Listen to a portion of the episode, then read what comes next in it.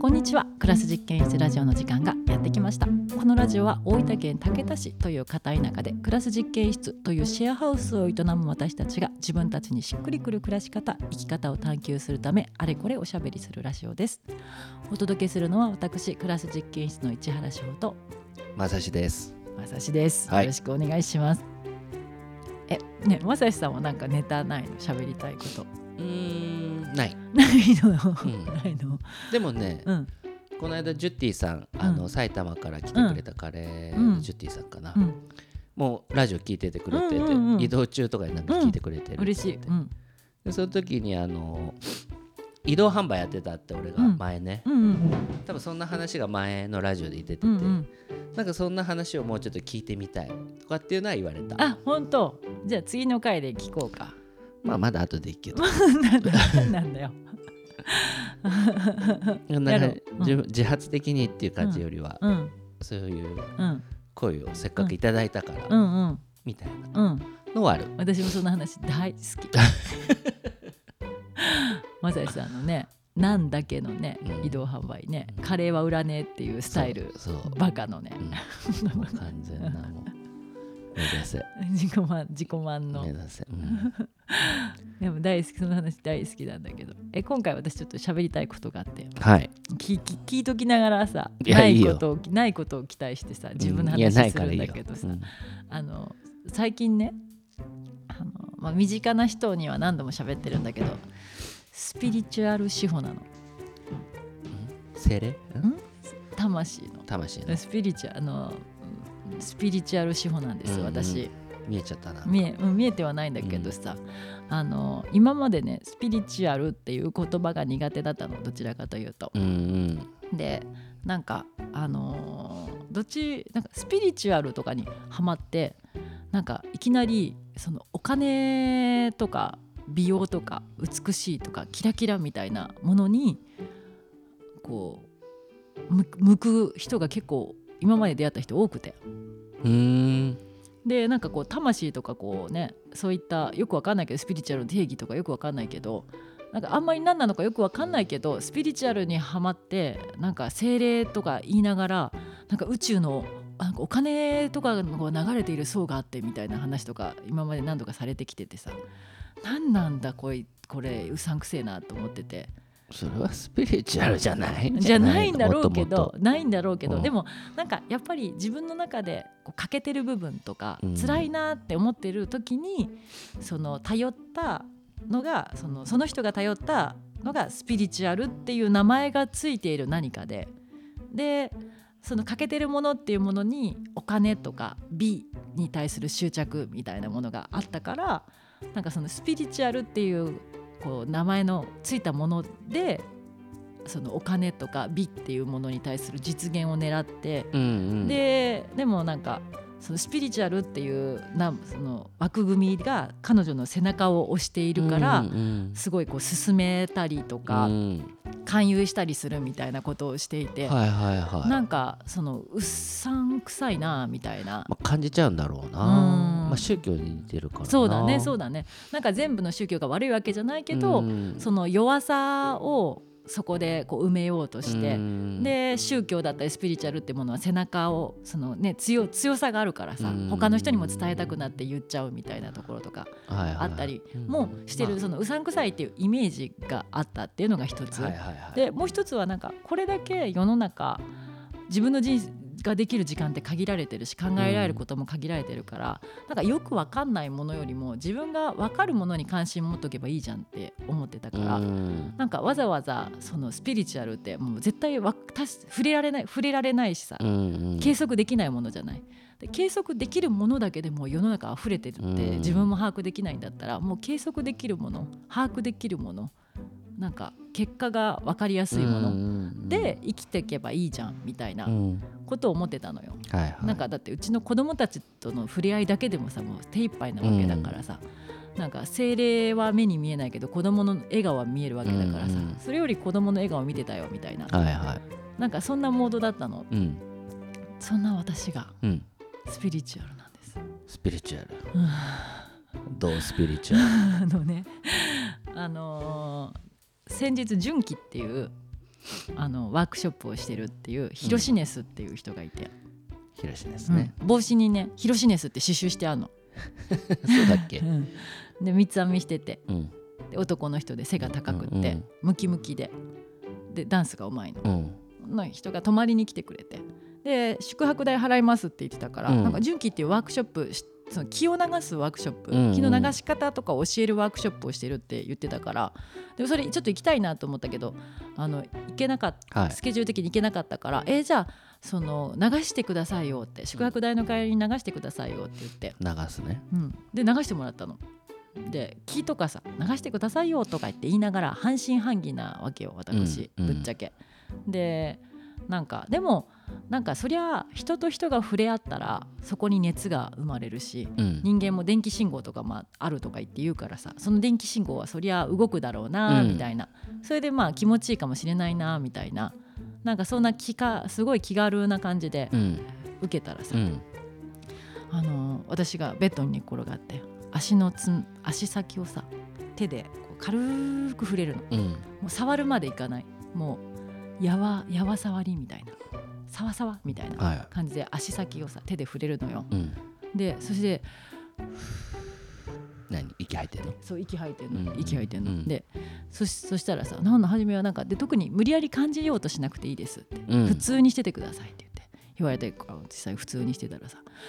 なんか 2, 2分くらいしてきたらささわさわさわさわさわって自分の体の中のさ足先からさうん。どんどん上の方に向けてさなんか流れてきてるのが分かるのよ。はい。なんかさわさわって流れてんの。うん。え何？と思って。それがどんどん上の方に上がってきて。でちょうど足痛めてたんだけどちょっと痛かったんだけど痛めてたところが熱くなってじわじわーってしてきて、うん。ひ痛くしくしくしくしく痛んでうん。でその時も生理の終わりかけだったんだけど、うんその子宮とか生理の痛いところがさうわーって熱くなってシュワシュワって傷んできて、なんかさーって流れてるのが分かんないよ、で流れてきてたのが5分後くらいになると上の方までうわーって流れていって。はいはい。足かでら足から流れていって、自分のおでこの上あたりにうん熱い玉みたいなものが目閉じてんだけど、うん。熱い玉みたいなものがふわーってなって「ああなんだこれは」みたいな。おでこの上の方に熱い玉がふわーってなってるの。うん。熱いみたいな。うん。あったかいみたいな「え何これ?」って思ったらその足からパッと手が離れてでヒロシネスがなんか私のこう体の上でこうわーって八の字みたいな動きをしてるような雰囲気があるの、うん。わーザーザーザーって言ってしてるような雰囲気があって。そしたらなんか自分えなんかもうわーってなんか流れがあるわけよ。自分の体の上でねあ体の中で流れてて、そしたら自分の体がふわーって浮き上がっていくような感じがあって。なんかそわーんっていう感じたことない浮遊感があるのよ。うん。魔法なんか絨毯に乗ってるみたいなふわーって浮き上がっていくみたいな感じがあって、な何これと思って気持ちいいみたいな。えーって思って。気づいたらなんかもうふわーって頭がもう途中まで意識がちゃんとあったのに意識が半分なくなってるみたいな感じになってで、まあ、全部で合わせて15分あるかないかくらいでうん。はい終わりますって言ってじゃあちょっと後で僕はまたあの戻しに来るんでごあのゆっくりしててくださいとかで後で聞いたらヒロシネスは8の字の動きとかしてないらしくって。なんかでも気の流れが8の字の方その方形をしてましたみたういな、ん。私はその気の流れでこう見て上でヒロシネスがパタパタ8の字をこう描いてるのかと思ってたらヒロシネスの手はほとんど動いてなかったらしくて。え何これ？みたいな。びっくりして。で次の日もしてもらったの。はい。あでその後になんか足がすごい痛かったはずなのに、うん。足のこりとかがなくなってたのその気の流れで。すごい衝撃で。だって痛かったんだよ。うん。それが足先の指先触っただけで他の場所一切触ってないのに太ももの痛みがなくなってるわけよ。うん。え何これ？ってなって。衝撃じゃない？す衝撃かな。うん。ちょっとびっくりして、うん。で次の日もやってもらったの。で次の日またやってほしいですって言って、なんかやってもらったらまたさーって流れてで同じように熱がどんどんどん上がってきて。うん。で今回でそのその後でもなんか2日目はなんか1日目がであ体験したあれは何だったんだろうっていうのがすごいあって自分の中で分析したいとか知りたいって思いが強かったから、初日よりももっと意識が優位になっててなかあ今なんかこうなってるこうなってるみたいなうんうんってなってたからあ今回はあんまり集中できないかもしれないなって思ってた理性モードになってたから、それなのにその5分後ぐらいそのヒロシネスがまたパタパタ8の字を始めるくらいの時になったらふわふわってまた浮き始めてそしたらなんか意識ポンって飛んで小あの子供の頃家から歩いて10分くらいの大英の裏から出たところに私はいたのよ。視界が。大英の？うん、大英の裏、懐かしい、うん、うん。あのユニバーシアード記念競技場みたいな旗広場っていうところがあってさ。その旗広場から横断歩道を渡ったところの景色に私立ってたの。うん。でえ。って思ったらなんかその後さーってドローンで移動してるみたいにドローンでワープしながら移動してるみたいにスーって飛行しながらパンパンパンって家にどんどん近づいていくと自分の家に。でそれがなんかもうビジョンがこうサンサンサンサンサンサンって見たことないような映像が流れていってでどんどんどんどん家に近づいていって団地私が住んでいた赤い坂道を登ってクッて曲がって団地の方近づいていて私なんかもう行きたくない行きたくない行きたくない見たくない見たくない見たくないやめてやめてやめてって頭の中で叫んでて。でなんかもう見たくない見たくない見たくないって言って。で家のこう、ね、玄関のところに近づいていた時に行きたくないって思ってるからなんかそこのなんかこう池奥まで行けないみたいな。でその行きたくないと思ってでも家の方に近づいてきた時に両目からブワーンって涙が出てきてボロボロボロボロって。でそそれで15分くらい経ってて、で「ああ」って言って終わりあの「また声かけますんで」って言われてなんかもう頭ボーっとしてて何だったんだろうみたいな。でもなんかもうその行きたくないっていうのがなんか幸せだった頃のうん自分のその本当に幸なんかこう小さい頃のなくしたくなかったものを見たくないっていう思いがだったっていうのがもう直感で当時そのその瞬間から分かっててなんか辛いから見たくないんじゃなくなんか失失いたくないって当時思ってたもの。なんかそのだって母親が病気になって14歳か15歳くらいの時に病気になってこう失われていった時間うん。を私は見ようとしてて。うんうんそれをでもそれって本当見たい愛しいけど見たら辛いっていう、ん。なんかずっと見ないようにしてた景色を私のこうその無意識なのか何かがこう見せて見せて近づいていてそこに私が行きた見たくないって叫んでるみたいな。なんかそんなのをねその気を流してもらった時にこう見たことない感じで体験して、うん起きてる？起きてる？起きてる？えちょっと衝撃で。うんえ何これ？みたいな感じで。でなんだと？私はなったのよ。なんだと、忘れてたはずなのにみたいな。うん。でこの現実で十分だと思ってたはずなのに私は何かあった時にこんなにもリアルに思い起こしかつなんか叫ぶんだと思って心がね。見たくないって。なんかそれってわあ私本当に、ね、人間のほとんどが無意識で意識してるのって、うん本当なんかね、はいはい。パーセントも覚えてないけど、まあ、うん。10%以下みたいなもっと少ないのかな、うんうん。なんか本当に表層しか人間って認識してないって言うけどあ私の無意識ってこんなにあるんだなみたいな。なんか無意識にこう糸を下げてヒュッて何かを釣り上げられて見せられたみたいな。うん。なんかそんな気分で結構大きなそれが自分の中で異質なおもし体験だしなんか大き大きいなと思って。もうちょっと見たいというか、うん。知りたいって思ったのその自分の真真相心理を。ブッダだ。えブブッダ？ブッダなの？これ。私ブッダだった？無意識の、うん。あブッダなの？ユングとかじゃないの？うん、ブッダ。ブッダなんだっけこれ。これってブッダ？ブッダ、あブッダだっけ？うん、あそうなの？荒屋敷。あ荒屋敷とね。なんだっけもう一個は。釜屋敷。なんだっけ。梅屋敷、梅屋敷？何？ブリ屋敷かな。うん、荒屋敷だからさ。ね。ブリのうん。荒荒屋敷みたいな、荒ね。タイでもいいしな。タイでもいいしね、うん。みたいいな。そんな感じになってちょっとはいはい。今すごいね、そでその後あのずっと読んでなかった買ったけど読んでなかったうん。ネイティブマインドっていうネイティブアメリカンのインディアンのこうね本とかさちょっと前は全然なんか何書いてるかよく分かんなくってさあの読み進められなかったの何度か読もうとしたんだけど何書いてるのかよく分かんなくて、言葉が全然なんか入ってこなくてさ、うん。進まなかったんだけどへなんかその本がねなんかちょっと進む読み進むわけよ。直感的にわかるというかでなんかちょっと読み進めてたりして。だからなんかね確かじゃないからいいやって思ってたけど確かじゃないけどす自分にとって大事っていう風になんかちょっと気づいちゃって、うん。であの最近ちょっともうちょっとなんかねそういったあの自分のな魂なのかな？魂多分なんか魂かなんて言えばいいのかな無意識なのかわかんないけど、うん。なんか見えてなかったところがはいはい。もうちょっと知りたいモードになっててなんかその言い方がさ今ちょうどそのネイティブマインドっていうそのアメリカにイインディアンうん。の本の中ではよくスピリットっていう言葉が出てくるから魂っていう、まあ、それがスピリチュアルなのかよくわかんないけど。そういうことね。うんうん、なんかのそのスピリチュアルなのか何のかよくわかんないけど、うん。そういったその物質だったり世界なのかわかんないけどなんか今まで見てた価値観だったり、物差しじゃないところのことにちょっと興味が湧いてきていてなるほど。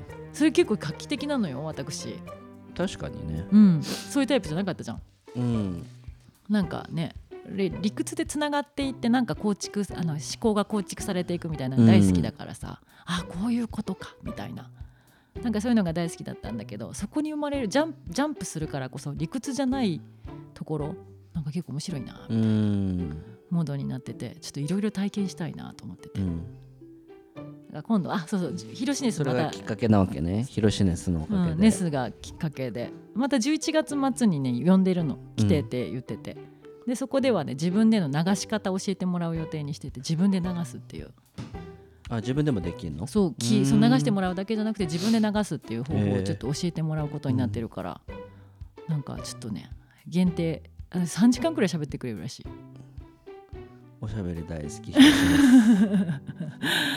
おしゃべり大好きヒロシネスえでも私前もやってた時もさその 3, 3時間くらい喋るって言ってたからさ、うんうん。ちょっと行きたいけど高かったらいけないなって思いましたあの、うん。3時間くらいで流すっていうからそういうのって結構高いじゃん。2万とかさ3万とか言われたらちょっといけないかなと思ってたんだけどさ3000円って言われたからさ。あいけると思って。3時間でさ限定6人でさ3000円で熊本とかから来熊本とかから来てくれたらさ、うん。ヒロシネス全然ペイしないなって思うんだけど、まあ、伝えたいって思いが今強いし、まだその伝え始めたばっかりだから実験みたいなところもあって、その値段設定にしてるみたいだから、はいはい。今のうちなのであの行き来たい方はぜひ早々に連絡くださいませ。11月最後の土日にしてる確か、いつだ？10 11月の、うん、最後の土日に来てくれるだから筑楽の次？うんかなってことは25土曜日。うん25の26が日曜日、うんうんうん、そこでね2日間来てもらってでどあのワークショップワークショップの日と施術、ワークショップ午前中にワークショップして午後施術の日と施術を受け付けますよみたいな日なんかぜひね施術受けてみてほしいなって思う。先に施術受けてもらった方がいいんじゃない？そうだね。なんか体感した方がいいよね最初にね。ね。うんうん。じゃあ土曜日が施術にしようかな。う。んで日曜日がワークショップと施術みたいな、なんかそんな感じにしようかな。なんかねカフェとかとも合わせたいね。できたらね。ああうんうんうん。そんな思ったりうん。しておりますっていうちょっと面白い面白いよね。うん。えぜひなんかそうそういうさあのスピリチュアルじゃないけどなんかその自分の深層心理とに触れ合うだったりでもこれ言い方むずいよね。魂とかスピリチュアルって言葉言い慣れてないからさちょっと使い方わかんないんだよね。言い慣れてないしもうなんかこう独立しちゃってどんどんなんか一人歩きしてるそうなのよそうなのよ。私の私の中に芽生えているものと言葉が何もまだ照合してないの絵で描いたら。絵で何？その万字みたいな記号、記号作る、それかジェスチャー、うん。うん。うん、あこういう体験みたいな。そういえば今朝さえこれ全ラジオだからさどうしようもないんだけどユッキーがさ漢字の4って指で作れるんだよねって言ってあー。知ってる？ん。まず、えっと、みんなて鉄砲の形。して違う違う私やってるけど。ラジオなんだよね。なんていうの？鉄砲の形してもらって。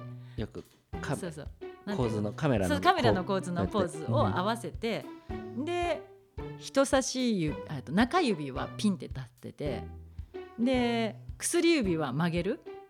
そしたらか数字の4に漢字の4になるの。中指はこうな、うん。それを私の中のポーズにしようかな。うん、4みたい ラジオじゃ伝わならない。ラジオじゃ伝わるやばいね。うん。ごめんなさい、まあそんな感じでちょっとまだしゅあの初心者なんだけどさ全然そういった。ちょっとでもでも内的な内的な対話をもっとしようかな。んか大事にしようっていうことかな。あの外向き外向き。自分の機能みたいなところをすごいさ社会に関係する役割みたいなところを結構大事にするタイプだったからさ。なんかもうちょっと内的なこと大事にしようかなみたいなことを思ったっていうことでした。そんな感じ。はい。はい。みたいな。まあ、なんかもうちょっとマサイさんしゃべじゃあ最後なんかない？マサイさんまた。ちょっといなんかいつもさあ マサイさんの喋らなさが面白いよねとか言ってみんな言ってくれるんだけどさ。なんかあの嫌じゃん。なんで嫌じゃないえ私が喋りすぎてるみたいでいやそんなことない。喋りす今更だよ。今更だよ。私が喋りすぎてるみたいで嫌じゃん。いやいや嫌じゃんじゃない、今更だから、うん。最後なんかない？最近面白かったこと。んないとないの？私ある。じゃあいい 言ってもいいじゃあいい。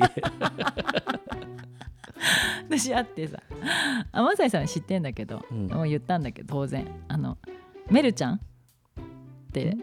メルちゃんっていうさあのーまあ、3歳から5歳くらいの子供に大人気のちっちゃい人形があるのよ。ちっちゃいっていうかまあ言うと言うならば高さが2 5センチくらいのうん。人形があって、うん抱っことかできるね。そうそう抱っことかできる人形があって、でメルちゃんにずっとなんか服全部失ってたんだけどこの間のね買ってあげたんだよね、うん。ドレスと靴を買ってあげたの。ずっと全裸だったんだけどね。で髪でなんかねそのメルちゃんあのお湯で濡らしたり、ね、熱を加えると髪の毛の色が変わるメルちゃんで、でドライヤーかけると髪の毛の色が黄色くなるんだっけ？うん。で嬉しくてドライヤーかけすぎて髪の毛溶けてチリチリなんだよね。プラスチックだプラスチックでねチリチリの汚ねメルちゃんが、うんずっと全裸だったんだけど服を与え買い当てて 頭頭髪の毛とろけるうん。メルちゃんで、で靴買いあ靴をねゲあのメルちゃんはゲットしたんだよね。うんうんでこの間出かけるよって言って「そら服靴履いて」って言ったらさなんかあのメルちゃんの靴持ってきてさでなんかちょ長さが3センチくらいの靴なんだけどさ それをさ空がさなんかよくわかんないけど自分の親指に入れてさ 履こうとしててさ「でえそれ入んの?」って言ったらさ空がさ「うーん」って言ってさ3センチくらいのさメルちゃんの靴をさ履こうとしてるっていうのがめっちゃ面白かった。なんかそれどこまでギャグなのかさ本気なのか分かんなくてさ3センチの靴が入んないことは絶対分かってると思うんだけどさうーんってめ2歳の空が言ったっていうのがもう大爆笑。面白かったねあれね。最高。最高だね。でまた最後喋っちゃったバランス調整しようと思ったのに。バランスもクソもないよ。ということでもうこれ以上喋るとまた喋る私のバランスがまた上がってくるから。さようなら。はい